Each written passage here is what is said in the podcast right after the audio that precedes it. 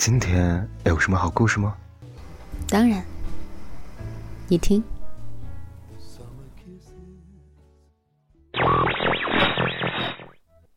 嘿，小耳朵们，欢迎来到桃子的小屋。今日份的故事是什么呢？人和人走得太近，是场灾难。文章原标题：我的好友亲手毁了我。人和人走得太近，是场灾难。作者王耳朵先生，新闻学硕士，青年作家，知名媒体前首席记者。关注于职场和个人成长，多篇文章全网阅读量超过千万。微信公众号“王耳朵先生”。整整一个中午，我都被这条新闻震惊了。你有没有看到？临安的姑娘小兰，为了考取心仪的传媒大学，已经复读一年。今年她本来可以被录取，却依旧再次落榜。事后她才发现，原来自己的志愿竟然被好友小柯修改了。等到警察找到小柯，小柯却这样说：“我是为他好，以他的能力上这个大学真的是太可惜了。我希望他再复读一年，上更好的学校。”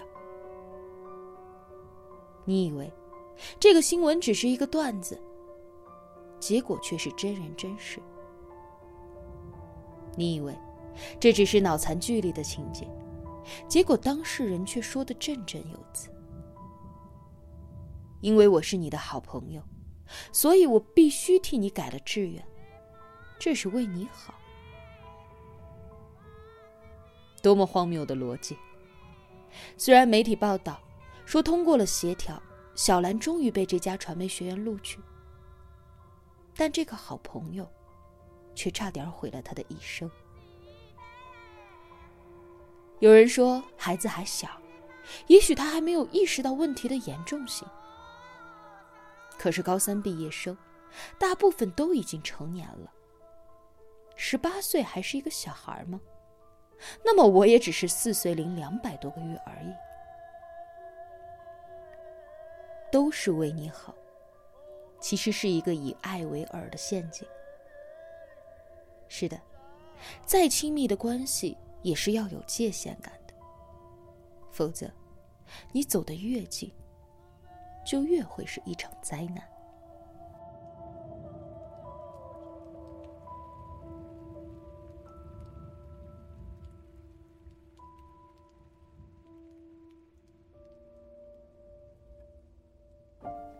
还记得去年沸沸扬扬的杭州保姆纵火案吗？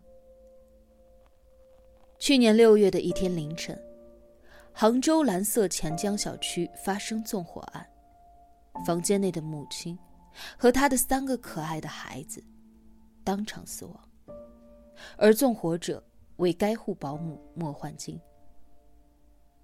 事后的调查发现，女保姆的好赌。是酿成悲剧的导火索。调查中，另外的一些细节也浮现了出来。女主人对保姆太好了，她开出月薪七千五，买菜车接车送，给她配备了独立的卧室和卫生间。女主人不仅借给保姆数目不菲的钱，就算发现她偷窃之后，也没有马上报警。当然，我们不应该去指责女主人的善良，但必须承认的是，女主人对于保姆过分的好，这在一定程度上让女保姆的欲望越来越膨胀，最后催生出了纵火的恶毒念头。在讨论这则新闻时，心理学家武志红先生提到了一个概念：边界意识。是的。就算关系融洽的主人和保姆，也应该有着清晰的边界意识，不能够没有距离。否则，你的善良就会被当作软弱，而你的好意就会被当成好欺负。不可预测的意外就会发生。很赞同小说《蜜汁炖鱿鱼》里面的一句话：“给彼此留一线余地，才是人和人的安全距离。不管是友情、爱情，还是普通人的关系。”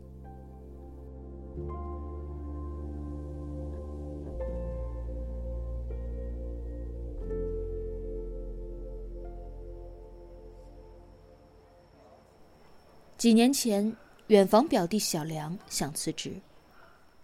那时，他在县城里的一家事业单位上班，工作虽然稳定，但是收入不高。小梁结婚生了孩子之后，生活压力越来越大。那些体制外的同学却过得风生水起，有创业的同学，甚至直接邀请他去做合伙人。但等他刚想说出辞职的想法，办公室里的一个老大哥就请他去喝茶。在包厢里，老大哥语重心长的劝他：“有多少人羡慕着这份工作？”老大哥还不经意透露，自己年轻时也去外面闯过，结果碰得头破血流的回来。在老大哥的劝导下。小梁最终放弃了辞职的想法，但此后他一直生活在懊恼中。好几次升迁的机会，他都错过了。如果小梁当初果断选择了辞职，现在会不会过得更好？没有人知道。但可以肯定的是，他不会至今还这般的纠结和抱怨着这位老大哥。你可能觉得，自己过来人的劝解是一片好意，但你的蜜糖，也可能是他人的砒霜。而人与人之间最舒服的关系，是不要轻易去介入别人的生活。奇葩说里有一期的辩题叫做“我是为你好”，是不是扯？里面辩手阮经天的观点，让人印象深刻。他说：“我是为你好，代表我曾经走过，或者我曾经见过。但是你不是我，我自己没有走过，我不知道这当中的利益，这当中的害处在哪里。你讲了一百遍、一千遍、一万遍，我是为你好，其实大错特错。为什么？”不要轻易的去介入他人的生活，不要没有距离感，动辄就把自己的观点强加于人。为什么人和人之间不能够走得太近？因为这个世界上只有冷暖自知，从来没有感同身受。你走过路，你看过的书，你见过的人。都只代表了你自己的阅历和生活，而每个人都有自己的小宇宙，都有不被人知的一部分。你强行介入，最后的结果，要么就是让人反感，要么就是让安全的缓冲地带消失，为自己招来飞来横祸。人和人就像是寒冬里的刺猬，互相靠得太近，就会被刺痛。容易伤害别人和自己的，总是对距离的边缘模糊不清的人。那么，到底什么才是成年人的正确距离呢？最底线的要求，无非两点：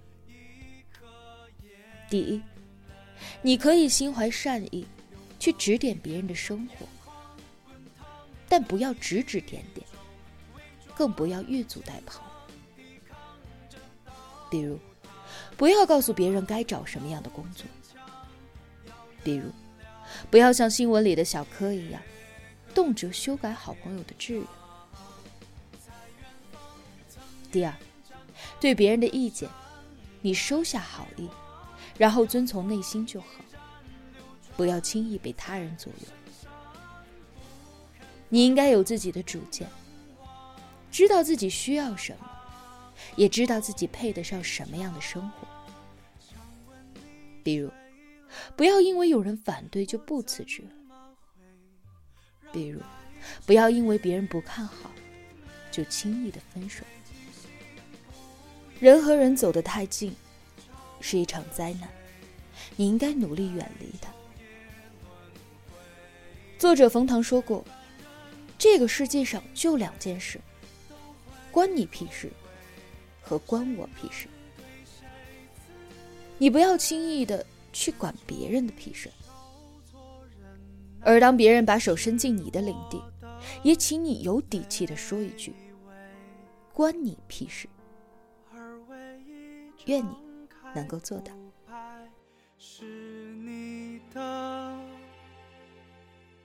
美。